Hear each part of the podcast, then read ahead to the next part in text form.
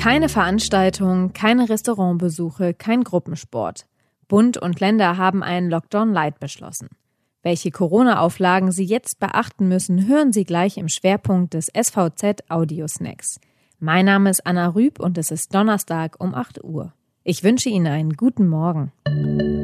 In der Corona-Pandemie steht Deutschland vor einem neuen Lockdown ab Montag.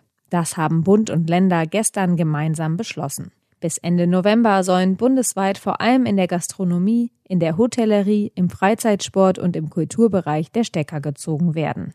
Die Regeln gelten auch für Mecklenburg-Vorpommern, bekräftigte gestern Abend Ministerpräsidentin Manuela Schwesig.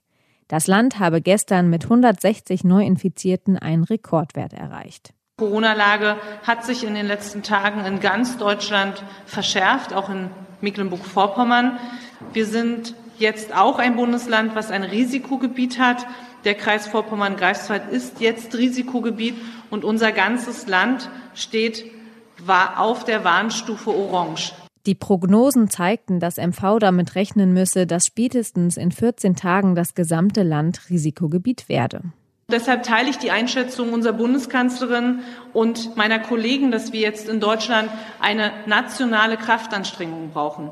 Ab Montag sollen unter anderem touristische Übernachtungsangebote im Inland im November verboten werden. Gastronomiebetriebe sollen ebenfalls ab Montag für den restlichen Monat schließen. Davon ausgenommen seien die Lieferung und Abholung von Speisen für den Verzehr zu Hause. Geschäfte wiederum dürfen offen bleiben. Hier dürfe sich jedoch nicht mehr als ein Kunde pro 10 Quadratmeter aufhalten. Veranstaltungen, die der Unterhaltung und der Freizeit dienen, sind kommenden Monat wieder weitgehend untersagt. Die Regelung betreffe auch den Freizeit- und Amateursportbetrieb in Gruppen.